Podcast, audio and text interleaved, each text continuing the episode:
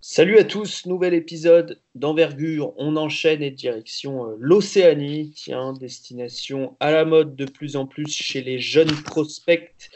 La NBL plutôt que la NCAA pour avoir un salaire, mais en même temps se perfectionner, jouer, se préparer pour la draft idéale, puisque la saison se termine en février quand on ne fait pas les, phases finales.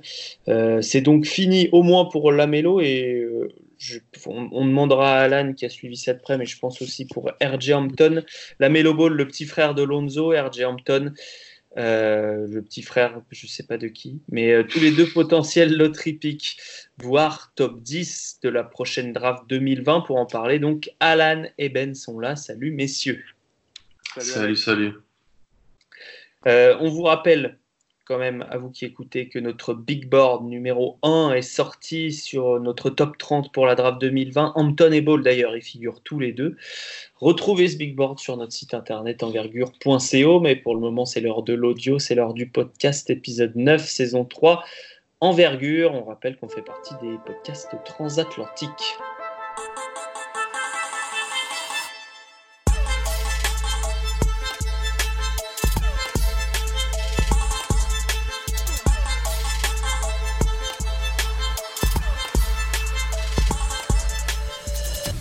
Alors avant d'aller en Australie, euh, Ben, tu nous emmènes en Europe.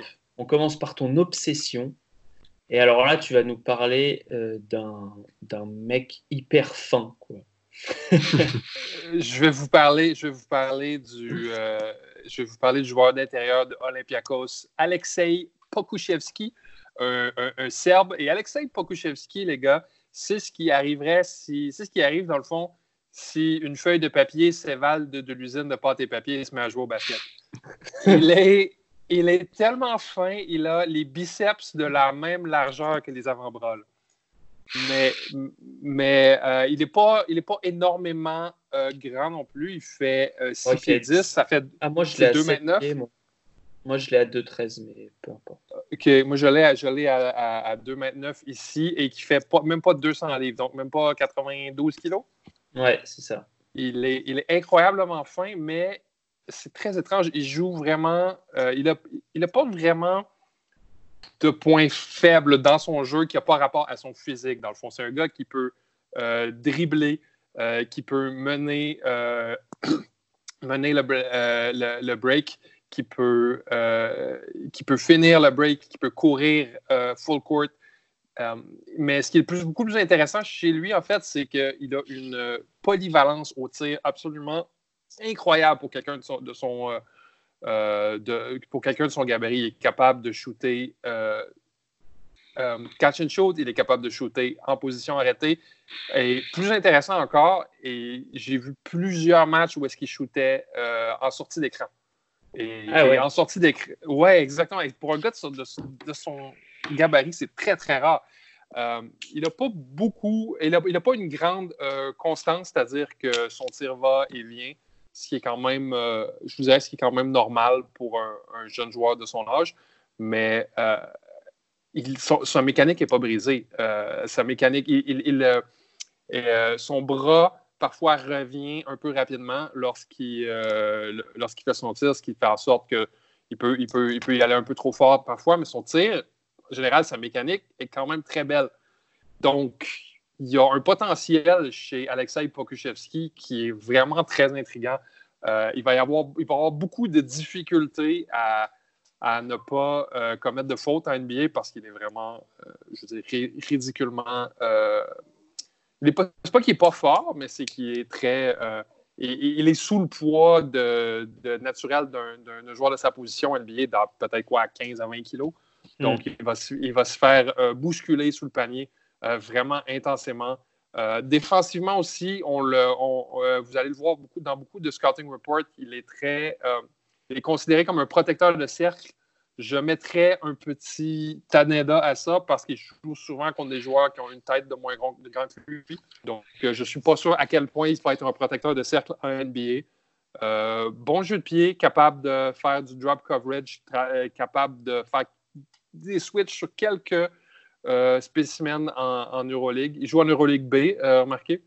Mais, euh, mais il y, a, un potentiel draft and stash d'Alexei Pokushevski euh, avec, un, avec une équipe créative qui a une vision pour lui qui pourrait lui tailler une place en NBA, je crois. Vous l'avez vu jouer, les gars? Euh, au U18, non? Ouais.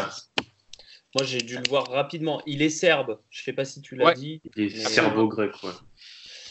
Qu'est-ce que tu en penses, Alan? Vas-y, Alan. Euh, il est vraiment fin. C'est incroyable, hein? Genre, c'est vraiment fin, mais je crois que sur le, le U18, il avait des moyennes à 4-5 comptes par match. Mhm. comme il, tu l'as dit. Il, saute vite en plus de cette taille. Puis il est plus grand, il était plus grand que tout le monde. Il est déjà à plus de 2-10. Euh, tu as plus de 2-10. Il est de décembre 2001, j'ai regardé. Donc il est très très jeune. Mhm. Et ouais, franchement, j'ai bien aimé le profil que tu as décrit, surtout dans le profil après, je l'ai pas assez vu, j'ai dû voir une ou deux fois mais plus dans l'idée que c'est que à la draft de, de, lui, c'est-à-dire du draft and stash en fin de premier tour ou au début de deuxième tour, ça se fait pas mal hein, euh, sur les dernières années.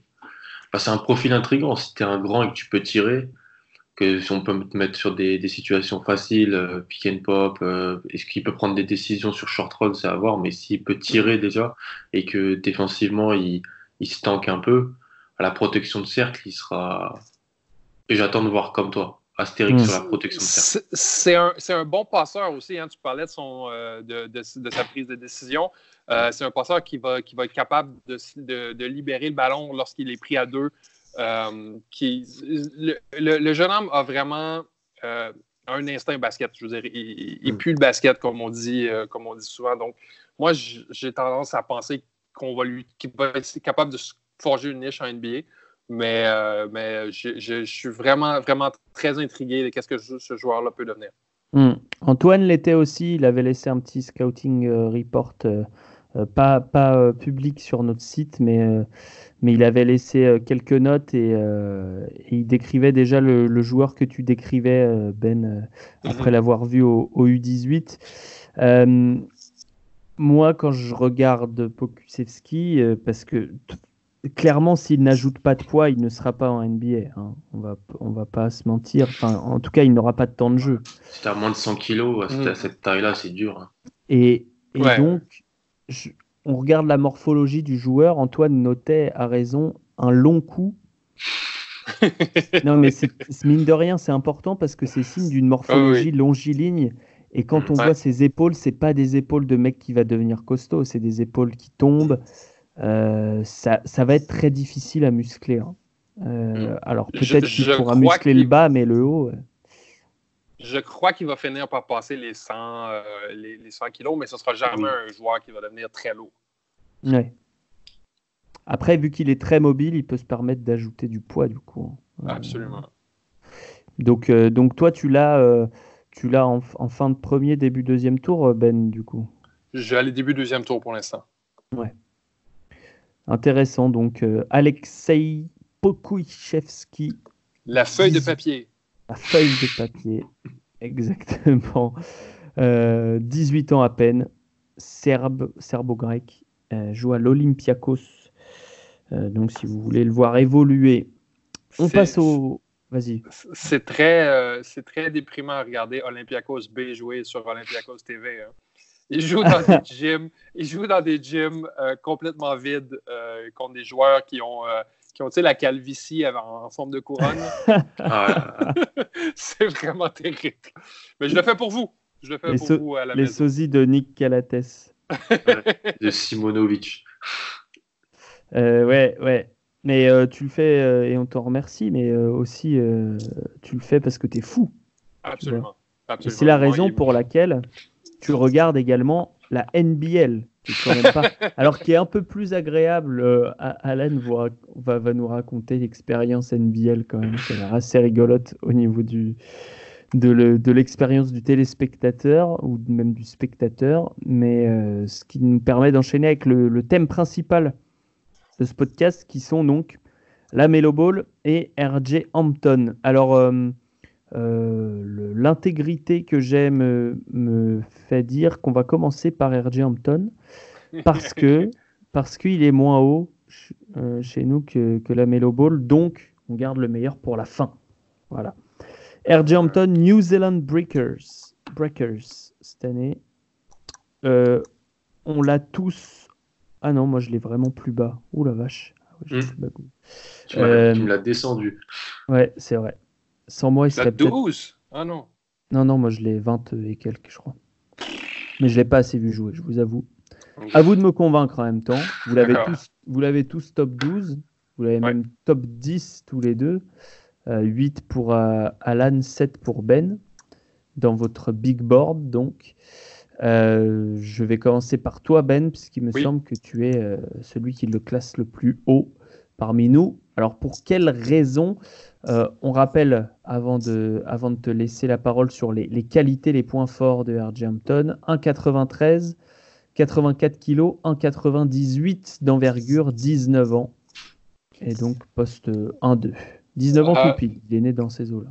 J'aime beaucoup, beaucoup R.J. Hampton, mais ce qu'il faut comprendre avec lui, c'est que si on le draft euh, en juin prochain, on n'aura pas un produit fini. Donc, euh, peu importe quelle fanbase va, va, le compter dans ses rangs, il va avoir un joueur avec lequel il va falloir être patient. R.J. Hampton, c'est un joueur ultra athlétique qui a une, un, mouvement absolument incroyable sur le terrain. Il, joue à une vitesse plus rapide que tout le monde. Euh, il saute plus haut, il court plus vite. Euh, mais il n'y a pas d'identité encore en tant que joueur. Donc, je ne pourrais pas te dire qu'est-ce que R.J. Hampton fait euh, qui, qui, qui, rend de lui, ce qui, fait de lui un joueur, un, prospect top 10. C'est-à-dire qu'il a le potentiel pour tout faire, mais il ne fait rien de particulièrement bien jusqu'à maintenant. C'est-à-dire qu'au lancer, au lancer, la, mécanique est parfaite, mais euh, euh, le, la sélection de tir est parfois louche. Je crois qu'il a 68% euh, au lancer franc cette année. 65. 65, ok, c'est. moi, j'ai 67,9 ici. Ah. Mais bon, il est. il, a un profil athlétique incroyable. Il défend. Lorsqu'il a le goût de défendre, il défend euh, avec non seulement une hargne, mais une aisance euh, qui, le rend beau à voir. Euh, c'est un joueur qui est capable autant de créer pour les autres que pour créer pour lui-même. si je devrais lui donner un plafond, c'est que dans la, dans la situation idéale, c'est un joueur qui pourrait devenir une sorte de Bradley Bill, je dirais. On ah parle, on, parle, moi, je, je, le vois, je vois son potentiel haut à ce point-là. Je crois qu'il lui manque un peu de, je pense qu'il lui manque un peu d'adresse, non? Bah, Oui, ça au tir, oui. Euh, je veux dire, Bradley Bill, son tir déjà en Floride était, euh, était, était, solide. Il lui manque un, un, meneur. Il lui manque un meneur pour euh, l'aider à, à, trouver son rythme, pour aider à trouver sa place aussi en NBA. Je crois que ce serait un, secondary ball handler en NBA qui est un. qui a avec une capacité créer pour lui-même et pour les autres. Moi, j'aime beaucoup.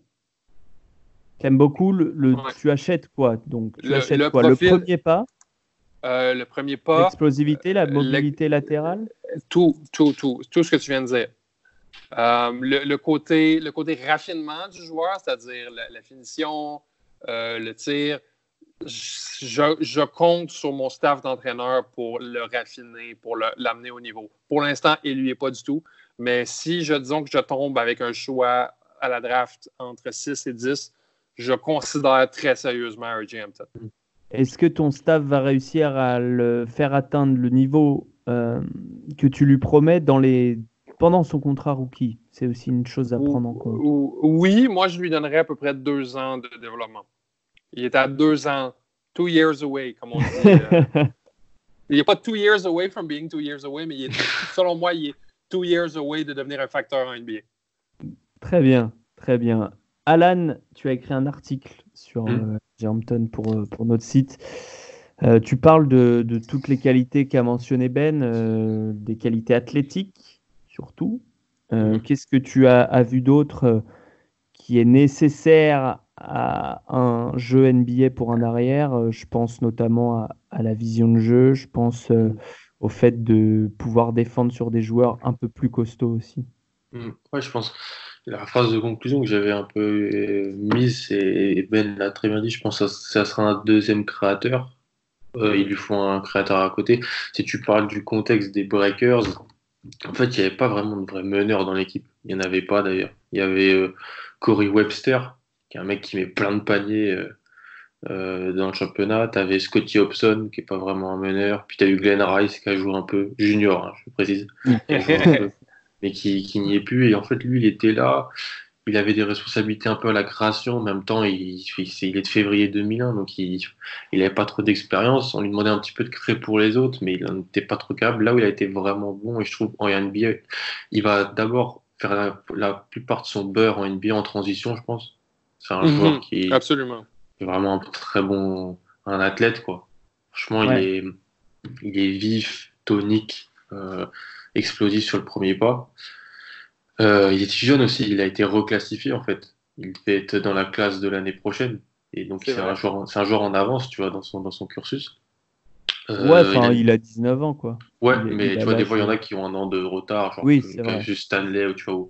oui, oui, il, a l'âge à se faire drafter. Donc, en, réalité, c'est mentionnable.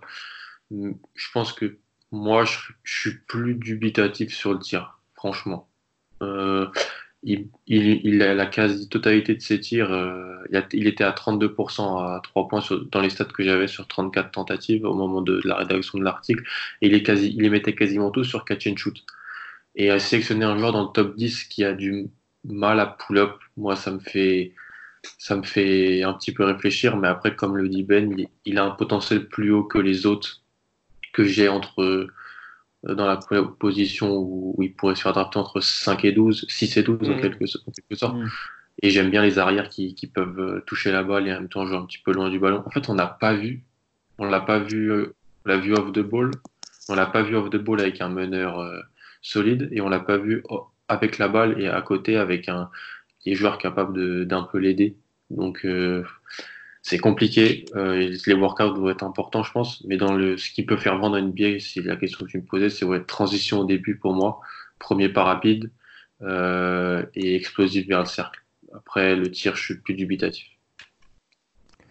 Ouais. Euh, alors, il n'a shooté que 26 lancers francs cette saison. Je crois que c'est ça que tu mentionnais dans ton article. Dans l'article, il est à 65% sur 26 tentatives. Et seulement 26 tentatives, c'est au-delà de l'adresse qui est questionnable, mais on peut se dire il n'y a que 26 tentatives. Que 26 tentatives pour un mec que vous me vendez comme hyper athlétique, euh, qui a des facilités à éliminer, c'est problématique. Ce que je disais dans l'article, c'est que et c'est euh, les, gens qui l'ont mentionné aussi sur Twitter, c'est qu'il n'utilise pas son. Vu qu'il n'a pas un haut du corps très développé, il va pas au contact en fait. Pas du tout même. Il passe le premier pas, le premier joueur et euh, il, va, il attaque le cercle pour après ressortir la balle et contourner l'adversaire pour finir euh, de manière abracadabrantesque euh, au panier. Là où, euh, ouais, il faudrait qu'un joueur comme ça tourne à plus de, de lancers francs par match. Tu as, totalement raison. En fait, il a le premier pas pour les qualités athlétiques sur le bas du corps et l'explosivité, mais au du corps, il est, c'est encore un adolescent. Au, niveau de l'adresse au lancer, euh, j'ai ces stats de 2018-2019 où il jouait en, en, AAU, où il a joué en AAU. Il, là, il était à 75% au lancer, mm. ce qui est vachement mieux, sur plus, plus de 6 tentatives par match. Alors, c'est pas le même niveau. Hein. C'est pas le même niveau. Euh, à la Coupe du Monde, bon, il jouait très peu, donc euh, c'est 17, ouais. C'est difficile à dire. Euh, au U16 America, il était aussi à 75%, mais c'est pareil, il avait dû tenter d'y lancer à, tout casser. Au Adidas Nation, pareil. Difficile à se, faire une idée. Bah, on regarde l'adresse au lancer franc, on explique une nouvelle fois. Euh, euh, ben, c'est ce qui est le plus sûr pour projeter un tir en NBA. Absolument, parce qu'au lancer franc, on a, je veux dire, c'est vraiment la mécanique de tir qui compte, point à la ligne. Donc, euh, si ta mécanique de tir est belle, tu vas faire tes lancers francs. Et, euh, les chiffres de R.J. Hampton ne sont pas alarmants, mais presque. Mais presque. Je veux dire, pour un arrière, on s'attend à ce qu'il fasse à peu près 80% de ses lancers francs, un arrière d'élite. Et là, à, moi, j'ai ici à 68. Euh, on est à veille de, sortir. On est, on est prêt à sortir le, un, un, drapeau rouge. Ce que hmm. j'aime le moins dans, son, dans, sa, dans sa motion de c'est qu'il explose vraiment. Il n'y a, pas de nuance dans, sa, dans, son, euh, dans son tir, ce qui cause, je pense, beaucoup, beaucoup de ratés. Mais, euh, mais oui, c'est, je ne le qualifierais pas de catastrophique, mais il est limite. Il est limite. Euh, ma question, Alan, est-ce que tu as dans ton cerveau et dans les cases que, de rangement que tu as pu faire au, fil des années, l'historique d'un joueur qui était à l'arrière, qui était maladroit au lancer, on va dire 70% euh, environ ou moins, et qui a réussi en NBA Jalen Brown. Jalen ah. Brown. C'était pas fou ça? On ne compare pas les deux joueurs, mais Jalen Brown n'a jamais bien shooté. Hein. À Cal, c'était pas du tout ça. Et, ouais, il shootait pour 30, pour 30 quelques pourcents, non? Hum. Et ça, c'est l'exemple qu'on donne tous en ce moment. J'ai l'impression que quand on parle de prospects qui n'y arrivent pas à shooter, mais qui ont toutes les qualités physiques pour. Euh, on dit, regarde, Jalen Brown, il a, il a bien réussi. C'est vrai que cette année, il tourne à 20 pions par match euh, à 36% à 3 points. Donc, c'est à voir. Après, ce qui, moi, c'est plus l'adresse, tu vois le lancer franc, d'accord, je suis pas, je suis pas fan, mais c'est que il prend pas de tir en sortie de dribble en fait. Pour moi, c'est problématique. Pour, pour l'instant. Hmm. Il en prend pas. Après, c'est parce qu'environnement environnement professionnel, donc il peut pas faire ce qu'il veut, comme s'il était à la fac ou, ou dans les catégories plus jeunes. Il y a des gros joueurs d'ISO à côté. Enfin, Corey Webster, euh, je me rappelais pas, mais c'est vrai qu'à la Coupe du Monde, il mettait 24 points par match avec la Nouvelle-Zélande. Donc euh, c'est un joueur qui a un pédigré quand même. Mm. Euh, il était, et lui, il est arrivé là, donc en environnement professionnel. C'est pas comme la Mélo, quand on parlera après, qui avait les clés du camion d'Ilawara, on va pas se mentir. Là, Air c'était, c'était, un joueur du, du roster qui tournait, voilà, qui était cinquième en termes de minutes jouées, dans un bas court, déjà plutôt bien établi mais c'est que je l'ai pas vu, tu vois, jouer un pick and roll. J'ai peu vu jouer un pick and roll ou jouer euh, un petit peu du pull-up. Et on parle du top 10, tu vois, on parle pas d'un joueur. Euh, hmm. C'est juste ça qui m'embête un peu. Il peut le faire, je pense, mais je l'ai pas vu. Donc euh, c'est là que ça rend l'évaluation dure. C'est ça, et c'est ce qui le différencie, et c'est ce qui fait aussi qu'il va être derrière quelqu'un. On en parlait dans le podcast précédent avec Romain, derrière un Kylian Hayes ah qui, lui montre euh, match après match qu'il est capable de tirer en sortie de dribble. Donc ça c'est euh, c'est très intéressant. Euh, ben, défensivement, tu parlais de sa défense sur le porteur du ballon. Qu'est-ce que tu peux nous dire de sa défense d'équipe, loin du ballon, sa ah. lecture défensive? C'est une bonne question. Moi, je, je trouve que, ben, comme un peu tous les jeunes de son âge, c'est un peu on and off. Là. Euh, je ne l'ai pas trouvé très, extrêmement allumé, euh, contrairement à la Mellow Ball qui, lui, euh, guette un peu toujours les, lignes de passe comme un, comme un, chat sauvage. je n'ai pas toujours trouvé allumé loin du ballon. Je trouve qu'il a tendance à se faire oublier un peu. Mais je veux dire, encore une fois, le potentiel est là. C'est vraiment, c'est vraiment question de lui apprendre, question de lui dire qu'est-ce qu'il a le droit de faire et de ne pas faire va vraiment lui falloir une équipe qui a une idée très claire de ce qu'elle veut en faire parce que c'est vraiment ce joueur-là, c'est une, pâte à modeler présentement. Euh, Alan, est-ce qu'il a le coffre, selon toi, pour être un, gros, gros défenseur, un mec qui, qui peut se faire euh, un argument de vente de ce côté-là aussi, c'est-à-dire euh, bah, faire miroir sur le mm. meilleur arrière adverse? Il a les qualités de pied, très rapide sur ses pieds, il a les qualités athlétiques mais il n'a pas le haut du corps. Il, faisait un peu enfoncer quand je l'ai vu. Surtout un match de pré-saison euh, contre le Thunder que j'ai vu, quand ils ont joué à OKC, il, fait, il se faisait enfoncer par n'importe quel. Euh, euh Lugens. voilà. Mais attends, Lugens qui start hein, maintenant euh, du côté d'OKC. C'est. il y a des blessures, là, mais il fait quand même très bien. Là. Des blessures, mais il fait, il fait du bon boulot. Il met pas un tir, mais il fait du bon boulot. Vraiment. Après, non, il a, pour le travail du haut du corps sera essentiel pour moi, pour ça, parce que sinon il va se faire, il va se faire euh, euh, poster, tu vois, même si le, post, le posting est de plus en plus rare en NBA, il, va se faire, euh, il va se faire allumer sur ça. Mais il a le, les qualités athlétiques. En fait, pour moi, tu peux un peu le découper en deux parties son corps. Il y a le bas et le haut. Le haut, et encore à développer. Et mmh. Frel, le bas lui permet d'avoir des qualités explosives, un peu comme euh, il me faisait penser du, en termes de corps, un peu quand Zach Lavine est arrivé en NBA en fait. Ah, c'est pas fou ça, c'est pas fou. Mmh. Zach Lavine tirait mieux, mais sur le corps, ça me fait un, un, peu penser à ça parce que il monte au cercle, il a les jambes, hein. donc mais le haut du corps n'est pas développé par contre. Double face mmh. pour, pour l'ami euh, pour euh, l'ami RJ Hampton. Ben, est-ce que tu vois un aspect euh, qu'on n'aurait pas évoqué, peut-être le, comportement? Alan disait c'était juste un, un joueur du roster, cinquième en termes de minutes, etc. Est-ce que ça t'inquiète? Oui, je te dirais que ça m'inquiète un peu de l'avoir vu pas prendre sa place parce que je veux dire, tout le monde s'entend que je veux dire, la, la, NBL, c'est un showcase pour lui. Là. Il était là pour montrer, euh, pour faire des highlights des jeux athlétiques et, faire saliver les scouts. Et il l'a il fait sur certaines parties. Euh, entre autres, lorsqu'il a affronté la Mellow Ball, il l'a mm. bien, euh, il bien défendu, ce qui m'a vraiment très impressionné chez lui. Mais oui, ça m'inquiète de voir qu'il n'a pas demandé le ballon et qu'il ne se soit pas imposé sur les Curry Webster de ce monde-là. Hmm. Absolument. Euh, Alan aussi euh, une note sur le, comportement. Et ça a l'air d'être, franchement, ça a l'air d'être un bon. Il euh, n'y a pas de red flag hors terrain, je pense. Vraiment pas sur lui. Oui, oui, mais Alan, un peu trop, non? Il a l'air un, peu trop, parfait? Un, peu trop gentil, un peu à la Andrew hmm. Wiggins, là, non? Ouais. Moi, moi, ça, moi, ça m'acharne un peu présentement de voir qu'il n'y a pas. On en parlera avec la, la Mellow Ball, mais eux, mm. lui, ces deux-là, c'est le feu et l'eau. C'est pas du tout mm-hmm. la même chose. Mm.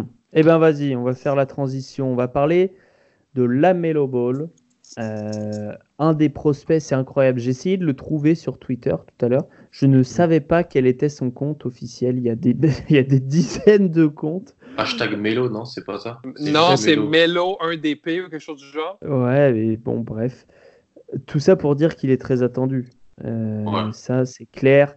Du fait de, du phénomène euh, famille ball, du fait de, le, de, la draft très haute de son frère, qui commence à aller mieux d'ailleurs, hein, un peu du côté va très des, bien. des, Pelicans. Euh, la Melo Ball, donc, qui, qui, était, qui est passé par l'Europe quand même pour une expérience assez incroyable. Euh, c'était en Lituanie, si ouais, pas de bêtises. Au Virtu, tu vois, je sais pas quoi, mais. C'était un cirque de, de, très haute qualité. Avec, avec son frère, euh, qui est quand même bien moins bon que les deux autres, on va pas se mentir, Liangelo.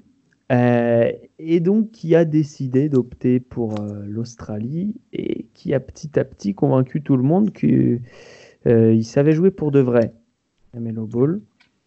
Donc, Alan, hmm. je n'ai pas, pas encore eu ton avis là-dessus. Toi, tu le places devant RJ Hampton, déjà pour, pour quelle raison? Alors, je, pardon, j'ai oublié de faire le profil, mais c'est intéressant aussi. Il est très grand, la Mélo. Il fait 1m98. Euh, On a que sa taille. Mètres, maintenant. Il, serait il a plus de 2 mètres. Il, a plus de 2 mètres. 2 mètres 1, je crois. Plus de 2 mètres, euh, plutôt costaud. Il, il, peut encore prendre évidemment, mais quand même euh, déjà bien formé au niveau du corps. Euh, et une envergure qui a l'air d'être correcte. On, on l'a pas, hein. mm. c'est de la mesure, mais il a l'air d'avoir des longs bras. Donc vas-y pour la Mélo. Je le préfère à R.J. Hampton tout simplement parce que je projette ses qualités euh, parfaitement dans le jeu qui se fait en NBA aujourd'hui.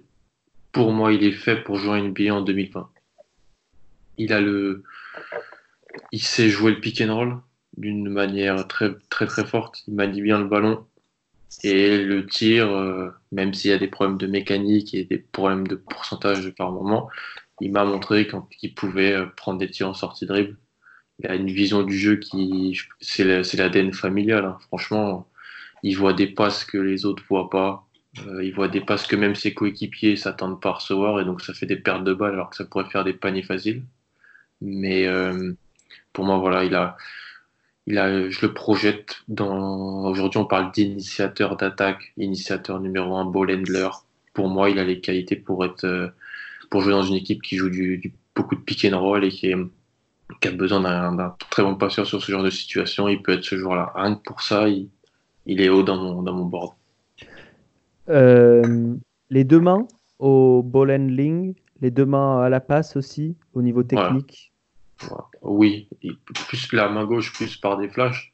La main droite est solide, la main gauche, euh, tout le monde a vu cette action où il fait euh, drip dans le dos et passe, euh, passe dans le dos après. Mm. Celle-là, elle, est, magnifique. Mais oui, oui, il est plus fort main droite, on va pas se mentir. Mais la main gauche, oui. Pour, pour moi, je vois, je vois un handle positif dans, dans, son jeu. Et surtout une vision du jeu qui, franchement, elle est haute, haute, haute. Hmm. C'est la, la, plus haute que tu aies vue sur ces, cette draft Ouais, pour moi, ouais. IQ en, pour un ball handler euh, numéro 1. Ben? Oui. Tu as soif Oui, absolument. tu recharges les batteries. Notre verre de vin rouge euh, traditionnel du podcast. Ah oui, bien sûr. Bah, tu, le bois à grande goulée, j'ai l'impression. enfin, tu fais ce que tu veux. Hein. Euh, la mélo. La mélo. Euh, est-ce que toi, tu vois la même chose qu'Alan? Est-ce que tu le vois première option en, en NBA d'une attaque? Absolument. Je, vois, je le vois comme initiateur d'une attaque. Je crois que dû à ses liens familiaux et à un peu l'historique un peu louche euh, du, de la Lituanie et ce qu'on se rappellera de la ligue d'été de son père, le JBL, euh, qui était absolument oh, qui, était impossible à regarder. Euh, je, je, je, crois que j'ai un peu sous-estimé ses, talents. je crois qu'on ne pourra jamais comprendre avant de le voir en NBA à quel point c'est un passeur incroyable. à quel point il a une vision de jeu absolument incroyable. Et ses passes ont une précision complètement euh, inouï pour un joueur de son âge. Et on parle d'un. On parle pas d'un joueur qui fait des passes responsables ici. Son jeu est irresponsable euh, à, risque. à haut risque, mais on parle d'un joueur qui a tellement fait de répétitions de jeux à risque qu'il est réussi, qui est maintenant, qui est maintenant en, en, en phase de réussir. Je l'ai vu faire des, euh, en déséquilibre, en train de sortir du terrain, faire un outlet pass qui, qui attrape un gars au vol pour un, euh, pour, pour, un aller Puis je l'ai vu euh, faire des, des, bounce pass dans le trafic entre genre trois gars et qui, qui est résultat en point. C'est un joueur avec une vision du court qui est absolument incroyable. Hmm. Alors la précision des passes, ça c'est vrai que c'est l'ADN familial, comme disait Alan mais peut-être même que dans la, vision euh, que j'entends, moi, pour moi, Lonzo était un passeur euh, exceptionnel dans, le, dans la fonctionnalité, c'est-à-dire qu'il savait tout faire, il savait faire toutes les passes, il les faisait au bon moment. En revanche, peut-être dans la manipulation de la défense, il est peut-être même supérieur à, à Lonzo. Oh, il est...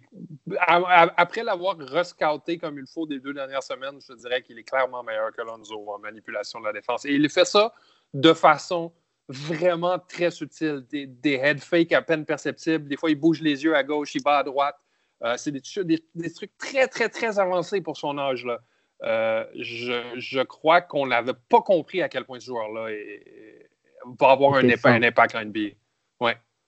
Ok, je vais vous parler du physique maintenant parce que mm. euh, ce qui fait aussi la force de Lonzo à NBA, c'est quand même que euh, rapidement, il s'est imposé comme un très très bon défenseur grâce à une mobilité latérale très très bonne, à un haut du corps vraiment solide, à une bonne taille, grande envergure, rapidité des mains, bref, tout ce qui fait un bon défenseur extérieur. Est-ce que la Mélo est dans le même moule? Est-ce qu'il est moins explosif, plus explosif? Plus fainéant peut-être. J'osais pas le dire. Plus fainéant, je pense. Parce bon, il, avait beaucoup de responsabilités dans l'attaque d'Ilawara. Je pense que des fois, franchement, je sais pas ce que, ce que vous en avez pensé pour avoir vu, mais ses coéquipiers quand même qui, je sais pas s'il mérite de jouer pro, hein, Parce que c'était vraiment pas très bon ce qu'il avait à côté de lui. Euh, moi, son, son, nombre de passes par match, je peux lui doubler hein, de ce que ça devrait être. Euh, donc défensivement, non, j'ai trouvé off, loin du ballon, comme il a dit euh, ben, toujours les yeux vers la balle. En, défenseur d'aide, pas mauvais. Après, sur l'homme, honnêtement, hein, je ne l'ai pas vu trop défendre, sans se mentir. Je ne l'ai pas hmm. vu trop, trop défendre. difficile à évaluer. Donc. Ouais, franchement. J'ai senti qu'il y avait, dans quelques parties, j'ai regardé qu'il y avait beaucoup de découragement aussi. Genre, hmm. les, jeux où on le pointe du doigt, c'est lorsqu'il perdait 98 euh, à 74, par exemple. Hmm. J'ai senti qu'il y avait un peu de découragement et d'immaturité aussi parce que lorsqu'il décide de se battre en défense, écoute, c'est un gars qui a une vision de jeu dynamique, qui, est capable de défendre sur les switches, qui est capable de comprendre. Pour, pour moi, en NBA, comprendre quand tu dois switcher et quand tu dois et qui tu dois garder, c'est presque aussi important que garder ce, ce joueur-là. Et Lamelo, il est, capable de comprendre ça. À, son âge, il est capable de comprendre. Alors, euh, là, le joueur que vous me décrivez, quand même, euh, moi, je l'ai vu moins que vous, hein, messieurs. Mm. Mais le joueur que vous me décrivez, moi, je le prends numéro 1 dans cette draft. Hein. Mm. En l'occurrence, aucun de vous deux ne l'a numéro 1. Alors expliquez-moi. Euh, moi, j'ai de plus en plus envie de le mettre euh, dans mon top 2 déjà. Et mm. potentiellement plus haut. Euh, franchement, on parle quand même d'un. Et puis, ça va encore peut-être un petit peu être l'avocat de, ce qu'on se mais il a, ok, les pourcentages sont moyens, voire pas bons. ah non, les pourcentages sont. T'as un mec dans une, dans une Ligue Pro qui tournait en 17-7-7 quand même avec deux, deux, pertes de balles par match. Le ratio de perte de balles euh, pas décisive dans un jeu hyper à risque, comme le mentionnait Ben, il est super fort. 72% lancé franc sur quasiment 50 tentatives. La mécanique est meilleure que son frère. Ouais. C'est ça qui est drôle. La mécanique est meilleure que son frère. Son frère avait le meilleur pourcentage en, en, en, Il avait le meilleur pourcentage à 3 points, mais il me semble qu'au lancer franc. Mais pas au lancer franc. Ah non, non, Lonzo n'a jamais dépassé les 60% au lancer franc, que ce soit à la fac ou dans ses 3 années Mais il était à 40% sur à 3 points, ce qui a été vraiment un outlier, comme on dit. C'était. C'est ça pour ça qu'il a été pris en deux, Lonzo. S'il a fait une mm. saison, s'il faisait une saison à 32% à 3 points, il n'était pas devant Darren Fox ou, ou même Dennis Smith, je pense, dans cette draft-là. Mm. Mais euh, moi, je pense que je peux l'avoir euh, devant Anthony Edwards. Je pense juste que le, le, profil physique d'Anthony Edwards peut faire qu'il peut devenir un, un, joueur plus, plus fort euh, mm. physiquement. Je pense que Lamelo un plafond de développement physique qui est moins intéressant. C'est déjà, il a le corps, il a, je dis pas que son corps changera pas, mais il a un corps qui sera, je pense, euh, pas loin du, de son corps euh, à son prime. Donc euh, il va prendre des muscles. Hein. Mais euh, Anthony Edwards, Cole Anthony, pour moi, sont les deux joueurs qui, même si Cole Anthony est. J'ai l'impression qu'il est de plus en plus dur à défendre. je, reste dans le bateau, tu vois. Mais je regarde les neuf matchs qu'il a fait et je vais essayer de m'auto-convaincre. Mais Lamelo, ouais, je pense que dans mon prochain board, il sera numéro 2. Ben, est-ce que c'est le manque de de potentiel à la, à la création pour soi qui, fait qu'il n'est pas premier? C'est-à-dire que le, euh, le fait de, de, tu vois, de battre son adversaire en un contre un, en fait, tout simplement. C'est un, une drôle de manière de voir la chose parce qu'il crée pour lui-même tout le temps en, NBL, mais le problème, c'est qu'il crée des mauvais tirs. Euh, il, bat, ses joueurs, mais il bat ses joueurs à 40 pieds, à 40 pieds du panier. Euh, très tôt dans le shot clock. Et c'est ce qui fait en sorte qu'il a vraiment beaucoup. Il s'est amélioré là-dessus. Je veux dire, c'est pas le Lamelo Ball qu'on a vu en Lituanie ou à Chino Hills, mais, mais il y a encore beaucoup, beaucoup de chemin à faire. Je crois qu'il a la capacité euh, à créer son propre tir au périmètre, surtout en sortie d'écran. Step back. Euh, en pick and pop. Ouais, exactement. Je crois qu'il a tout ça dans son arsenal.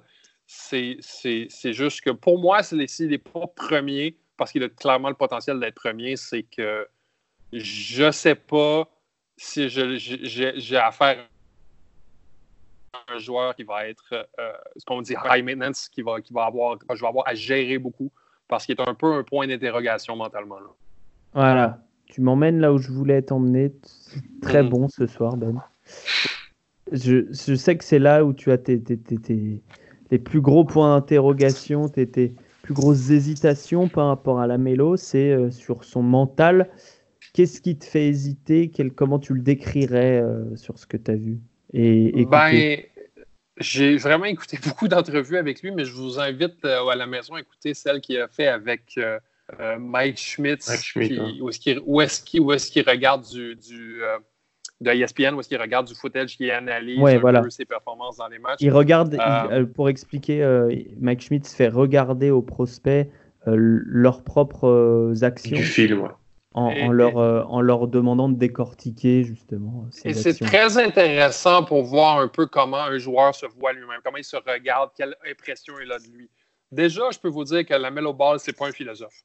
C'est pas, un, pas un joueur qui réfléchit beaucoup euh, à ce qu'il fait sur le terrain. Il joue au basket. Et ça, en soi, je déteste pas ça parce que c'est un joueur qui, euh, qui ne réfléchit pas, qui fait juste jouer au basket, qui ne sera pas, euh, qui sera pas, je crois, en proie à la pression chez les pros.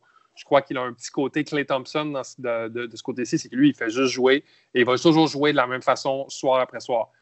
Maintenant, je, crois qu'il a beaucoup confiance en lui-même, qu'il a peut-être un peu trop confiance en ses moyens et que, et que ça, ça va pouvoir, ça, ça va lui causer des problèmes, justement, côté sélection de tir, côté euh, euh, mettre ses coéquipiers à risque, côté mettre des possessions à risque. Et, et, je veux dire, c'est pas, justement, c'est pas un joueur qui s'exprime beaucoup, donc c'est pas un joueur avec qui on peut avoir une conversation euh, dans un. Et, et, espérer qu'il va, va évoluer et réaliser des choses. Je crois que c'est un joueur qui va apprendre à la dure sur le parquet ou qui n'apprendra hmm. pas du tout. C'est ça qui m'inquiète chez lui. C'est le red flag numéro un chez la Melo Ball parce que sinon, sur le terrain, je suis en amour avec ce joueur. C'est un instinctuel, ouais. Absolument, c'est un instinctuel. Il, a des choses qu'on ne peut pas apprendre à un joueur de basket. Il les a déjà, lui. Ouais. Plus euh, Périclès que Platon, voilà. Absolument. Euh, pour faire, pour faire du grec. Euh, Alan, tu es, euh, en accord avec ce que dit Ben sur la psychologie du joueur? Ouais, je suis moins bon que vous sur euh, les analyses psychologiques, j'ai l'impression. Mais, ah, mais ça, c'est l'âge de Ben. Grand âge. ce que je me dis, c'est que bah, il, a, il y a des. Bon, il a confiance en lui, ça, ça, ça se voit. Après, il a. Il, ce qu'il est là Gortéen, oui, parce que bah, il est déjà passé dans des émissions de télé, tu vois la télé, un peu de télé-réalité malheureusement, ou quelque chose comme ça Est-ce que son, hmm. est-ce qu'il a un intérêt basket primaire? Je pense que oui, je pense qu'il adore le basket. Je pense qu'il adore ça et qu'il a envie de jouer au basket. Après, sur les, tu vois, il y a des joueurs qui ont confiance en eux mais qui l'expriment un peu moins. Je pense qu'à ce hmm. niveau-là, ils ont tous super confiance en eux. Genre, franchement, toute leur vie, on leur a dit qu'ils étaient euh, les meilleurs de leur état, les meilleurs de leur école. Donc, euh, hmm. ils étaient tous peut-être la superstar du lycée. Donc, sont tous comme après lui, c'est qu'il a une manière d'exprimer et d'extérioriser qui fait qu'on peut le prendre pour quelqu'un de pédant un peu. ouais. Tu vois? De voilà quelqu'un qui ne sait pas trop se comporter comme le comme le, la société voudrait qu'il se comporte ouais quelqu'un qui, qui qui serait pas assez humble pour les tu vois mmh. pour, quelque sorte parce que voilà, il a, euh, il a beaucoup de followers sur Instagram, ou je sais pas quoi, ou des choses comme ça. C'est une célébrité, hein. malheureusement, mais c'est vrai, c'est une célébrité. Ah bah oui, hein. c'est déjà une célébrité. Donc, euh, franchement, il fallait voir comment il le présentait aussi en NBL. Hein. Euh, il a rapporté beaucoup d'argent en NBL, parce que la NBL faisait vraiment tout pour les mettre en avant, lui et Hampton. donc, il avait aussi, je pense, ce sentiment de dans l'équipe, la, pire équipe du championnat, il avoir d'être quand même celui dont on venait voir et tout ça. Donc, je pense qu'il adore le basket, qu'il y a des red flags hors terrain parce que voilà, il a quand même d'une famille où, malheureusement, il y a peut il y aura, il y a toujours ce doute. Ce doute, il est toujours là à cause de ce qu'a fait papa depuis depuis deux trois mm. ans, même si Lonzo lui, parce qu'il faut pas oublier, mais Lonzo ses deux premières années NBA, elles ont été encore un peu gâchées par tout ça, je pense. Hein. En, mm-hmm.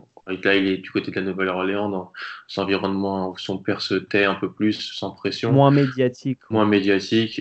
Aussi, ouais. C'est Zion et Brandon Ingram qui prennent la lumière. Il y a l'idée pour un petit peu l'encadrer et ça se passe très bien.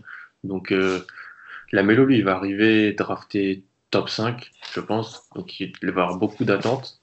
Euh, va falloir qu'il gère ça. C'est pas forcément sûr qu'il le gère très bien au début, mais trop de potentiel pour moi pour, euh, le, faire chuter, chuter autant. Après, oui, euh, j'attends de voir comment il se comportera avec les, médias et tout ça, ça sera intéressant. Hmm. Ben, euh, toi, euh, toi aussi, tu le vois top 5 et toi aussi, tu l'imagines peut-être plus performant, en tout cas moins dissipé. Ben, ou pas? Ouais, c'est ça, moins, moins dissipé dans un environnement pas trop médiatique. C'est ce que j'allais dire. J'ai la folle impression qu'il va, qu'il va devenir un Nick au, mois de juin. À moins qu'on passe sur une, vers cinq victoires de suite ou quelque chose du genre, mais j'ai la folle impression qu'on va se retrouver euh, avec euh, la Mellow Ball comme meneur, ce qui serait ou la meilleure ou la pire chose qui arrive à la franchise dans les 20 dernières années. Euh, c'est honnêtement, honnêtement, ce ne sera pas un joueur médiocre, ce ne sera pas un joueur de rotation comme son frère. Ben, son frère, c'est un joueur de rotation de luxe, on s'entend. Je veux dire, il pourrait être, mm.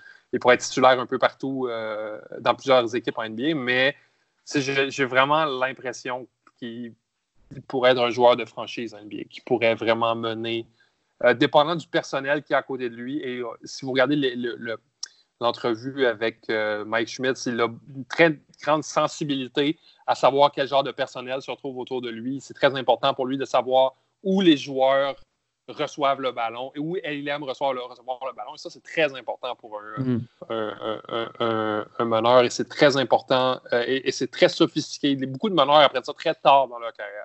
Moi, je, je, le vois top 3 facilement, peut-être même top 2. Ok, intéressant. Et est-ce que, ouais, et toi, tu, tu, le vois plus dans un environnement très exposé ou, ou moins exposé? Est-ce que euh, dans un environnement moins exposé, il va être moins motivé et moins bon? Euh, je ne sais pas, ça serait peut-être la meilleure chose pour lui d'arriver ah dans un, environnement ah euh, moins exposé où est-ce qu'il peut se concentrer sur le basket, ce qu'il peut se, concentrer sur devenir une superstar. Et une, fois qu'il sera mm. superstar, il y a des choses qui. Euh, qui, on, on, on, traversera ce pont-là lorsqu'on y sera rendu. Mais mm. honnêtement, je vais dire quelque chose qui va faire hisser les poils sur les, les bras de, de, plusieurs euh, de nos auditeurs. Je crois que Lamelo Ball a le potentiel, je ne dis, dis, pas que ça, va se passer, il a le potentiel d'avoir autant d'impact sur une équipe que John Morant en a eu sur les Grizzlies cette année. Si on mm. parle de ce type de joueur. Ouais. Mm. Alan, tu souscris à cette théorie? Euh, s'il est dans un environnement avec euh, des solides joueurs NBA, des joueurs qui, un mix de vétérans qui savent euh, ce qu'ils font et mhm. des jeunes où il n'y a pas trop d'attente dans une équipe qui se reconstruit, c'est possible. Moi, tu vois, et on peut déjà commencer à voir qui peut potentiellement être. Vu qu'on annonce tous top 5, top 3, mhm. qui peut potentiellement être là. Moi, il y a une équipe qui commence un peu à tanker, qui m'intéresse beaucoup pour lui, c'est Détroit, tu vois. oui. Oh, Moi, c'est là-bas que j'aimerais bien l'envoyer parce que bon, les Knicks, ça serait bien peine si tu l'aimes beaucoup, ce serait bien, mais euh, avec KRJ Barrett, potentiellement le, le, fit à New York, je sais pas. Et les autres, je suis pas sûr que les équipes qui soient dans le top 5 aient vraiment besoin de lui. Donc, ça, donc peut-être qu'elle traderait le pic ou qu'elle prendrait quelqu'un d'autre. Je parle d'Atlanta, Golden State notamment. Détroit commence à tanker. Si tu le mets à Détroit, qui va se séparer d'André Drummond et qui va potentiellement euh, qui est, comment, qui est obligé de commencer un nouveau cycle, je peux me dire que ça peut être pas mal, avec ses coups, hmm. potentiellement. Ce serait très très chaud à Détroit. Peut-il euh, défendre sur des, des postes euh, un peu plus grands que lui euh, Et dans ce cas-là, ou en tout cas au moins de sa taille, dans ce cas-là, Golden State est une option aussi. Hein. On n'a jamais trop de, Ouais, je, ne suis pas sûr que Golden State gagnera le pic. Tu vois, c'est mon dada là. J'en parlais avec Manu la dernière fois. On en parlait mm. à Noël et tout ça. Oui, tu, veux, tu penses qu'ils veulent profiter des, des, belles dernières années de Thompson Curry rapidement. Et Green, ouais. Très intéressé de voir ce qu'ils vont mm. faire avec ce pic. Ils ont le Russell aussi, qui peut aussi être une monnaie d'échange. Le soir de la draft, il peut y avoir du, du lourd, je pense. Absolument. Ouais, non, c'est pas fou. Absolument. Euh, mais Ben le veut Onyx, on, le sait maintenant. Ouais. Tu le veux ou pas? je ne serais pas, ce serait pas la pire chose qui pourrait arriver qu'on le donne. C'est joliment euh, tourné. J'aurais encore Anthony Edwards et James Wiseman devant lui, mais, euh, mais ce ne serait pas la pire chose au monde. on, on, on, s'y ferait et je, je, suis sûr que R.J. Barrett se ferait à jouer avec lui. Bon. Bah, vous en parlerez dans le French Nick podcast, n'est-ce pas? Absolument. Euh, messieurs, est-ce qu'on a oublié quelque chose? J'ai oublié de vous demander si euh, je, fais un peu tout à l'envers, mais je vous ai pas demandé. Est-ce qu'il est va au cercle? Est-ce qu'il a peur? Du contact Parce que vous, vous parliez de ça pour Hampton. Je sais que Romain est pas du tout fan des joueurs qui n'aiment pas le contact. Qu'en est-il de la mélo? C'est intéressant ça. Tu veux commencer, euh, Alan? Non, non, vas-y, je t'en prie. C'est euh, oui, il va au cercle. Euh, il a une, une particularité dans son jeu, la Melo Ball, qu'il a des qu'il a des, euh, des floaters qui ont presque l'air ensorcelés. Je sais que Romain déteste les floaters, il appelle ça le mal du siècle. Mais, il, mais il fait des floaters parce qu'il passe la ligne de trois points, il lance le floater, il réussit. C'est presque des floaters à trois points. Il, a, il, a, un toucher avec ses floaters qui, est, qui, qui, en est presque marabout. Il va, il va au cercle. Ce qui est drôle, c'est qu'il prend souvent la mauvaise décision, c'est-à-dire lorsqu'il doit contourner son défenseur, il va lui rentrer dedans. Et lorsqu'il doit défoncer son défenseur, il va essayer de le contourner et faire un, un, circus shot absolument incroyable. Donc là, il y a de la maturité à prendre, mais il se rend au cercle euh, un peu comme il veut. Ah, belle, d'accord, belle, panoplie, beau toucher. En fait, il ne va pas assez au cercle, oui, mais il a une petite palette de flotteurs runners euh, qui font que il peut se créer. Parce qu'en fait, on dit aller au cercle aller au cercle, c'est en gros avoir des paniers plus faciles que des paniers 3 points ou loin. Mhm. Mais si mhm. tu peux être un bon joueur euh, sur flotteur runner, ce qui est très young, ça peut quand même te faire des paniers assez simples. Et j'ai l'impression que son flotteur est quelque chose qu'il maîtrise. Alors oui, il faudrait qu'il aille plus au cercle. Mais oui, il a. Non, il aime pas trop le contact. Euh, on va pas se mentir. Je pense que c'est pas un joueur qui, qui aime attaquer le cercle fort c'est pas quelque chose qui le. Je, crois qu'il ne sait, sait pas comment servir de son corps hmm. encore euh, au, basket. C'est vraiment. Est-ce qu'il a la puissance pour le faire aussi? Aller prendre le contact bien fort et finir après. Non, moi, c'est pas un athlète euh, comme, qui peut faire ça. C'est un autre, c'est un autre point d'interrogation. Je suis pas sûr qu'il est quoi capable de faire en sorte parce qu'il est pas le joueur le plus explosif. C'est un autre, c'est un autre point faible que j'avais chez lui. Euh, il est très hmm. grand. Euh, il se sert beaucoup de, son format, mais c'est pas le joueur le plus explosif. C'est ça que je te disais tout à l'heure euh, en disant ne pas créer pour soi-même. Tu vois ce que mm-hmm. je veux dire? En, en, un contre un pur, c'est pas le meilleur joueur de cette draft. Non. Mm-hmm. Non, absolument. Mais sur, mais sur pick and roll, euh, il arrive quand même à être mis dans des situations où on lui facilite l'accès au cercle. Donc, mm. oui, bien sûr, mais on n'a pas toujours un pick and roll, notamment en playoff ça switch tout le temps. Exactement. C'est pas, pas forcément évident. Donc il reste des points d'interrogation au-dessus de la tête de, de Lamelo Ball, au-dessus de la tête de RJ Hampton. Vous m'avez tous, euh, tous les deux dit euh, Lamelo, euh, pourquoi pas top 3, top 5, très certainement, en tout cas selon vous.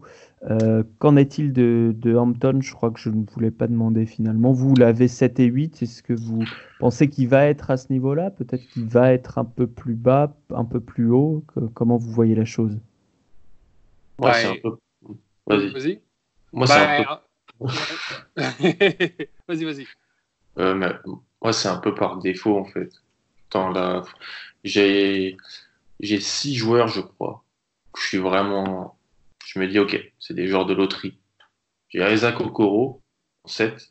je me dis, c'est un joueur de loterie, mais de fin de loterie. Et l'avoir en 7, ça prouve que peut-être la draft est un petit peu plus moins bonne en termes de haut niveau. Et j'ai Hampton après parce que pour moi, c'est un joueur de, fin de loterie, tu vois. Hmm. Dans une draft normale, entre 12 et 15 peut-être. Il est jeune, il a encore beaucoup de choses à prouver dans son jeu, mais il a un potentiel.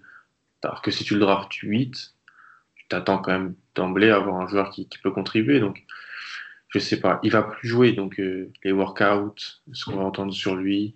Euh, après, c'est plus trop entre nos mains, malheureusement. Ouais, c'est pour ça qu'on en parle. Hein. Ouais, moi, ça va être est-ce que ça va, je, vais avoir, je vais trouver des joueurs derrière à mettre devant lui sur la fin de saison? C'est ça. Est-ce que je vais en trouver? J'ai Jaden McDaniels que vous aimez tous, ou je sais pas encore. Et après, j'ai un, un fossé. Donc, je vais voir. Euh, moi, en fait, euh, je, je l'ai dit entre 6 et 10. Et si, on regarde les équipes qui sont présentement entre 6 et 12 pour la draft, on a Washington, Minnesota, Sacramento, Chicago, Nouvelle-Orléans, Détroit, Phoenix. Je ne lui souhaite aucune de ces équipes. Parce que, parce que. Hampton, c'est un joueur dont on va avoir, une équipe va avoir besoin d'une idée pour lui, d'un plan, d'une vision. la première équipe que je vois qui, me plairait pour lui, c'est Memphis 114. où est-ce qu'il pourrait, pourrait, aller à côté de, de, de, de John Moran. John Moran pourrait lui ouvrir. C'est un concours de dunk. Absolument. Absolument. Avec, il pourrait avoir, il y aurait deux joueurs de, de front court absolument incroyables en Jaron Jackson et euh, Brandon Clark. Je crois que je crois que ce serait une, une, une, une, et une situation basket et une situation chimie géniale pour lui. Mais je veux dire, qu'est-ce que R. Hampton va aller faire à Sacramento? Ça va être, ça va être tristounet. Là. Bah, s'enterrer comme tout le monde. Voilà. Absolument. Sauf D'Aaron Fox, je suis méchant. T'es dur. Mais même Bagley a un peu de mal. Ouais. Ouais, ouais je lui souhaite, je lui souhaite pas d'avoir un rôle tout de suite, malheureusement. C'est mm. dommage que tu vois, il n'y ait peut-être pas d'équipe qui, est, euh, qui en fait est, un play, en playoff, mais a le pic d'une équipe euh, moins bonne, tu vois. Mm. Typiquement, Boston en 14 l'année dernière, parfait, ça aurait été parfait pour lui, je pense. Au lieu de prendre Roméo. Mais bon, ça c'est ça c'est mon dada personnel. Hmm. Ah, je pense qu'on partage le même dada pour Roméo Langford. Il va falloir, euh, en tout cas, un staff de développement aux petits oignons. Pour, euh, ah oui, toi, de, de, ce que tu as regardé du profil, t'achètes ou t'achètes Parce que t'achètes pas de ce qu'on a vu sur, Non, mais je vous le dis, euh, je, je manque encore beaucoup de visionnage pour euh, hmm. Hampton surtout, mais la mélo, je l'ai plus vu. Mais tu sembles préférer du, du Devin Vassell, du. Ouais, en fait, je, je me, plus je regarde, pourtant je regarde pas beaucoup, mais plus je, plus je regarde la NBA, euh, et cette draft, plus je me dis que cette draft va être finalement une draft beaucoup de role players, mm. en, grande partie, hein, et plus je mets l'accent sur euh, l'importance du tir. Mm.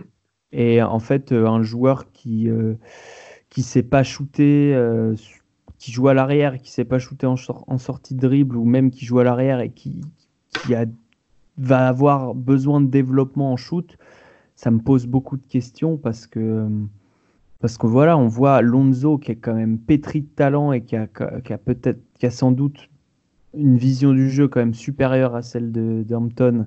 Euh, qui a mis trois ans à, alors au-delà du contexte, les Lakers, machin, etc., mais trois ans à trouver euh, la bonne carburation, à refaire son shoot, à s'améliorer petit à petit, etc. Euh, si, si, si je vois plus de, de, vidéos de tir et que finalement je l'achète, je leur remonterai, je pense, euh, l'ami Hampton. je leur remonterai dans mon, dans mon tiers 3, je pense, ou en haut de mon tiers 3, mais, mais pas, pas dans les deux premiers tant que, tant que j'ai pas vu un, truc, enfin, comme tu disais, Alan, la capacité de, ou au moins le potentiel de tirer en sortie de dribble, quoi ça, ça, dépend de lui et ça dépend des autres, en fait, pour moi. Est-ce que je vais trouver quelqu'un avec un potentiel plus fort C'est ça aussi la draft, c'est un plutôt qu'un autre. Donc, euh, oui, oui. je suis d'accord avec toi. Absolument, mais, euh, mais en ce moment, ça bouge pas mal, hein, parce qu'en ce moment, il y a plein de matchs très intéressants, de match-up entre prospects et tout. Donc là, déjà, en tout cas, moi, personnellement, mon, board euh, aurait, déjà enfin, aurait déjà bougé si je l'avais mis à jour, ce que j'ai pas encore fait. Mais, euh, mais Lonzo top 5, Lonzo, la, Mélo, la Mélo top 6-7, c'est sûr. Je pense pas qu'il bougera, et, et top 5 peut-être bientôt, quoi. Mm. Si on arrête avec les, les obsessions euh, McDaniels et Maxi. ouais, Maxi, je crois qu'on je crois qu'on Ça va être un excellent joueur NBA, mais Tyrone Maxi, mais Tyrese Maxi, mais je crois qu'on on a un peu, on est allé un peu fort euh, sur le, big board. Là. Je suis pas sûr. Bon, on verra. L'avenir nous le dira. En tout cas, on ne sait pas vraiment. Oui, on ne sait pas. À Kentucky, on n'en sait rien. Ah, c'est le principe. Euh, merci, vous avez été très bons, messieurs. Euh, c'est pas évident de regarder les matchs euh, euh, en Océanie, de les trouver, de prendre le temps. De, Surtout de les trouver. Ouais, c'est ça. Il faut, se faire des... faut se faire un bon réseau d'amis. Hein. Ah ouais, t'as as un bon réseau d'amis, toi, Ben? C'est comme ça ah que oui, bah, je les ai connus sur Reddit, là, mais oui. je, me fais envoyer, je me fais envoyer des MP4. Là. Ah ouais? Ouais, vraiment. Le réseau de. À, à, l'époque, tu, tu tradais des cassettes, non? Des VHS de prospects Non, non, non, mon Dieu, non. À l'époque, je regardais beaucoup plus de highlights qu'aujourd'hui, mais maintenant. Ouais. Mais, maintenant, grâce à, grâce à la magie de Reddit, j'ai connu plein de gens intéressants qui sont aussi euh, craqués mentaux que moi à côté de draft. Là. Bon, tant mieux. Eh ben, tu, tu nous diras ce qu'en ce qu'en pense le, le draft Reddit, qu'on connaît moins. C'est un peu un réseau souterrain. Absolument, c'est le meilleur réseau souterrain de draft. Euh. C'est Reddit NBL, mais plus, que, plus que draft. Mais oui, oui, il y, y, y, a des Australiens qui regardent euh, la NBL avec sérieux. Là. je, même les Français regardent la, regardent les pro, la pro avec un grain de sel. Et, et, euh, et Alan, tu, tu, recommandes quand même l'expérience visionnage ah NBL. Ah je t'en ai parlé quand on s'est vu. Je recommande les, dès qu'il y a un gros tir à trois points, la fumée qui sort euh, derrière, derrière, derrière le panier.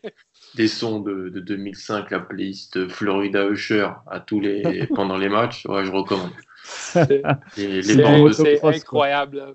Les bords de terrain avec des femmes botoxées. Il faut vraiment vendre le produit. Hein. Donc, on le vend au maximum. C'est magnifique. Une pensée pour Didi Louzada, euh, que, dont c'est le joueur que je regarde le plus en NBL. Pour vous, tout vous avouer, je suis persuadé qu'il a un vrai avenir en NBA. Le Brésilien des Pelicans. Euh, qui joue euh, pour lui pour le coup dans une équipe qui est vraiment performante en NBL. Qui est, parce, oui, parce que c'est ça qu'il faut dire, c'est que les New Zealand Breakers et Lavora, c'est les deux derniers du classement. on ouais, l'a On l'a pas dit, c'est, il jouait vraiment pour des équipes un peu de pipe quand même. Les, et David Andersen et Josh Boone dans la rotation à Illawarra. Des joueurs en, fin, en, bout de course. Josh Boone, là, c'est à Illawarra, c'est épouvantable. Euh, le, le, le, gars joue en chaise roulante, là le, le, gars est incapable de suivre le rythme de la, de la mélodie. Il est incapable de comprendre où est-ce qu'il va et de quelle direction. Et ça me fait penser à moi quand je joue au foot. Même Aaron Brooks, il fait une crise d'asthme chaque match. il est grand, hein? il est rendu grand, Red Brooks, maintenant. Là. Ouais. il aime bien la viande d'alligator. Ah non, on, recommande l'expérience euh, NBA. On verra si l'année prochaine. On verra si l'année prochaine, il y en a d'autres qui se frottent euh, ça. Il y a un vrai potentiel humoristique. Euh, il y a, un film de... Will Ferrell à faire sur la NBL. Ah, c'est une très bonne idée. Très bonne idée. Euh, un, remis, une parodie de He Got Game. Absolument. Euh, ben, ben et Alan, merci encore et on se retrouve très bientôt. Euh, prochain podcast, ce sera à propos euh, des Italiens. Je dis des, mais surtout du, puisque. Eux, je les ai pas vus. Nicolo, Magnon. Ah oui, lui, j'ai vu. Le meneur d'Arizona, le joueur le plus roux depuis Brian Scalabrini, sans doute foulé par Ken. Il, il est plus roux que Scalabrini, je crois. Ah oui, oui, je pense que c'est inégalable. Mais il est aussi très bon, très intelligent. Euh, voilà, on, parlera de lui avec euh, Ricardo, si tout va bien. Ricardo qui viendra nous faire un coucou de. Euh, pour ceux qui nous écoutaient déjà l'année dernière, un, scout italien mais francophone, ce qui nous arrange. Allez, à bientôt tout le monde et, et merci de nous avoir écoutés. Ciao. À plus. Rest in peace, Kobe Bryant.